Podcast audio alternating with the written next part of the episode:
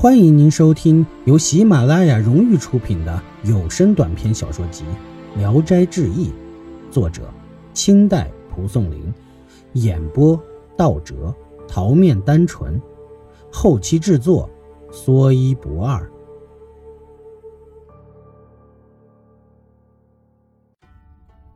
莲香，宜州有个书生，姓桑，名晓，字子明。自小失去父亲，一个人在红花埠借屋居住。桑生性情文静，不好交往，除了每天去东林吃两顿饭外，其余时间都在著作。东林的书生与他开玩笑说：“你独自一人住，不怕有鬼狐吗？”桑生笑着说：“大丈夫还怕鬼狐？雄的来了，我有利剑；雌的来了，我还要开门收留他呢。”东林的书生回去后，与朋友们谋划好了，到了晚上，用梯子越墙，把一个妓女送进桑生住的院子里。那妓女走到桑生的房门前，轻叩房门。桑生瞧了瞧，问他是谁。那妓女自称是鬼。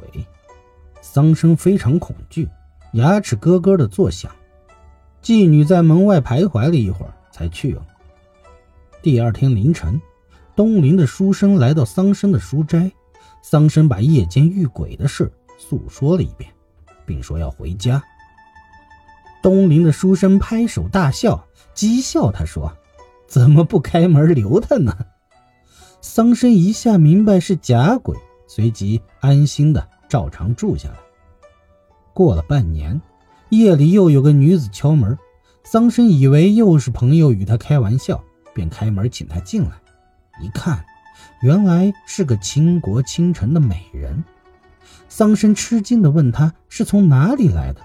女子说：“我叫莲香，是西林的妓女。”因为红花布一带妓院很多，桑生也便信而不疑。随后，两人灭烛登床，亲热欢好。云雨过后，女子穿衣起身离去，从此。每隔三五夜，莲香就来一次。一天晚上，桑生独自坐在书斋里，对着灯冥想。一个少女轻轻推门进来，桑生以为是莲香来了，忙起身与她说话。一照面，并不认识这少女。这少女约十五六岁，还没束发，两臂下垂，长袖拖地，十分风流美丽。走起路来飘然若仙，桑生十分惊奇，怀疑她是狐精。少女说：“我是良家女子，姓李，爱慕你高雅风流，希望你能见爱。”桑生一听，欢喜异常，急忙去拉她的手，却凉如冰块。他急忙吃惊的问：“怎怎怎么这样凉啊？”少女回答说。我自幼身单体弱，今晚来时又蒙了一身霜露，怎能不凉呢？说罢，宽衣上床，两人共赴巫山。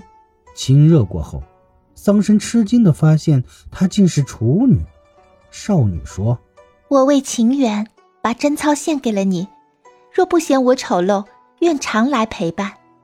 这里还有别人来吧？”桑生说。没有别人，只是西林有个妓女，但不常来。少女说：“应当避开她，我不同于妓院里的人，请您一定保密。可以他来我去，他去我来。”不一会儿，雄鸡报晓，少女便起身告辞。临走，将一只绣鞋赠给桑生，说：“这是我脚上穿的，常摆弄它，可寄托你的思念之情。”但是有外人在场时，千万别摆弄它。桑生接过绣鞋一看，尖尖的像锥子，很喜欢。第二天晚上没人在屋，桑生就把鞋拿出来摆弄。少女忽然轻飘飘的来了，两人又云雨一番。此后只要拿出绣鞋，李女便即来到。桑生奇怪的问询原因，李女笑着说：“是碰巧了。”一天夜间，莲香来到书房，吃惊的问道：“桑郎，你的气色怎么这样不好啊？桑生说：“我自己不觉得呀。”莲香便起身告辞，约好十天后再相会。莲香走后，李女每夜都来，从没间断。李女问桑生：“你的情人怎么这么长时间不来？”桑生便把两人十天之约告诉了他。李女笑着说：“你看我比得上莲香美吗？”桑生说：“你两人可称双绝，但相比之下，莲香的体肤要比你温暖一些。”嫡女闻言变色说：“你说双美是对我说，她必定是月宫嫦娥，我一定比不上她。”因此很不高兴，算计起来。十天的约期已到，嘱咐桑生不要说出去，倒是他要偷偷的看一看莲香。次夜，莲香果然来了，与桑生嬉笑言谈，非常融洽。睡觉时，莲参大为惊骇地说：“坏了，才十天不见，你怎么劳损疲困到这个程度啊？你保证没别的女人来过吗？”桑生问他为什么这样说，莲香说。我观察你的精神气色，脉象虚乱如丝，是被鬼缠身的症状。次夜，李女进门，桑生就问：“你偷看莲香长得怎么样？”李女答道：“确实很美。我原来便认为人间没有如此美貌的人，果然是个狐。他走后，我一直跟着，原来他住在南山的一个山洞里。”桑生怀疑李女嫉妒。也没理会他说的话。本集演播到此结束，谢谢您的收听，喜欢请点赞、评论、订阅一下，谢谢支持。